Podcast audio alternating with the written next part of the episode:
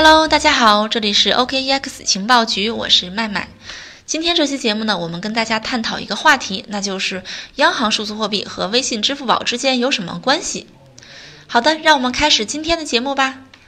最近有消息报道呢，说巴西、俄罗斯、印度、中国和南非五个金砖国家正在计划在成员国之间开发一款单一支付交易系统。这个系统呢，可能使用一个名叫 BRICS 的加密货币。这个消息呢，说明中国在数字货币的领域又将有一个新的进展，而我们的央行数字货币作为中国数字货币发展的领头羊，也是时刻牵动着大家的心。但是有不少人呢，对央行数字货币表示质疑，认为它呢就是国家版的支付宝和微信支付，没有什么太大的突破，甚至认为央行数字货币的发展会直接影响到微信、支付宝的运用。对于这个观点呢，我们也只能用隔行如隔山来表达了哈，因为央行发行的数字货币和支付宝、微信完全就不是一个东西，而且呢，支付宝或者微信支付也不是纸币的数字化，所以呢，二者根本就没有什么说谁替代谁的一个关系。那么，央行数字货币和支付宝、微信之间有什么区别呢？其实这三者呢是属于三个不同的金融属性的，包括 M 零、M 一、M 二这三种属性。M 零是什么呢？M 零就是指流通中的现金，也就是中央银行发行的纸质货币。那么 M 一呢？它是指狭义的货币，它是 M 零与非金融性公司活期存款之和。简单来讲呢，M 一就等于 M 零加上可开支票进行支付的单位活期存款。那么 M 二呢？它是指广义的货币，它是为 M 一与非金融性公司的定期存款、储蓄存款、其他存款之和。简单理解呢，M 二就等于 M 一加上居民储蓄存款，加上单位定期存款，加上单位其他存款，再加上证券公司客户保证金。从这个角度来看呢，央行数字货币替代的是 M 零，而微信、支付宝替代的是 M 一和 M 二。所以呢，央行数字货币的使用和我们现在使用的现金的道理是一样的，没有绑定银行卡这样一个环节，就可以直接的点对点的支付，就如同我们之间的信息联系一样的方便。而微信、支付宝支付呢，他们是属于 M 一或者 M 二的领域，他们都是需要绑定银行卡的。而且目前 M 一和 M 二货币呢，在中国已经基本实现了电子化和数字化，支持 M 一和 M 二的各类网络支付手段呢，基本能够满足经济发展的需要。央行发行数字货币呢，主要替代的是 M 零，和微信、支付宝支付并没有什么正面的冲突。而且呢，央行发行的数字货币和微信、支付宝之间也是相辅相成的。从法权的角度上来说呢，目前全球范围内，中国的数字货币的效力和安全性应该是最领先的。支付宝、微信的安全性和法律地位还是远远不够的，而且呢，很难达到和央行数字货币同档次的水平。央行数字货币呢，有一个非常厉害的地方，就是它是可以实现无网络支付的。收款和付款的双方呢，都可以在离线的状态下进行闪电支付。只要你有一部手机，并且手机有电，哪怕整个网络都断了，也可以实现支付。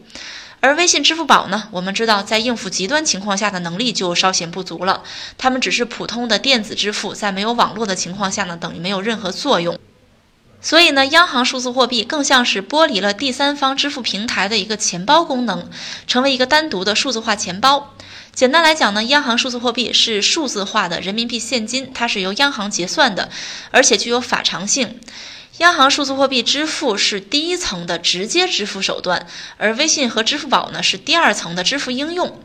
央行数字货币的发行对微信、支付宝等现在国内移动支付的地位不会产生任何影响。本身呢，微信、支付宝就是使用人民币进行支付的，具体呢就是用商业银行存款货币进行支付。而央行数字货币的推出呢，也只是把纸币更换成了数字人民币而已，使用的是央行的存款货币。虽然支付工具发生了改变，功能也增加了，但是支付渠道和应用场景都没有任何变化。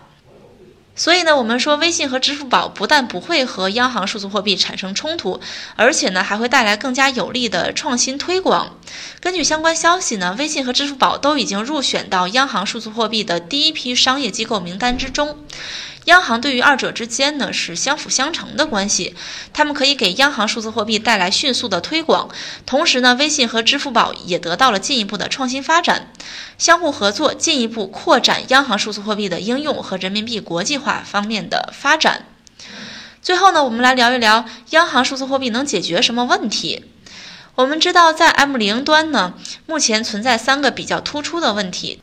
首先呢，就是现有的 M 零，它的匿名性呢会存在一些洗钱和恐怖主义融资风险。另外呢，互联网支付基于银行卡账户仅耦合的模式，无法满足公众对匿名性支付的需求。第三点呢，就是目前我国仍然存在银行账户服务和通信网络覆盖不佳的地区，比如说一些偏远地区，当地公众呢对于现钞的依赖程度还比较高。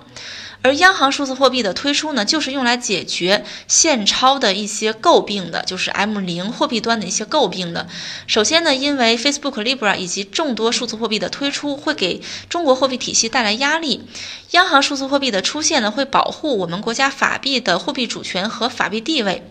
第二点呢，就是因为目前法币仍然依托于物质层面。比如说它的发行啊、印制啊、回笼啊、贮藏等各个环节的成本都非常高，还需要投入一些成本做防伪技术，流通体系的层次也比较多，携带又不方便。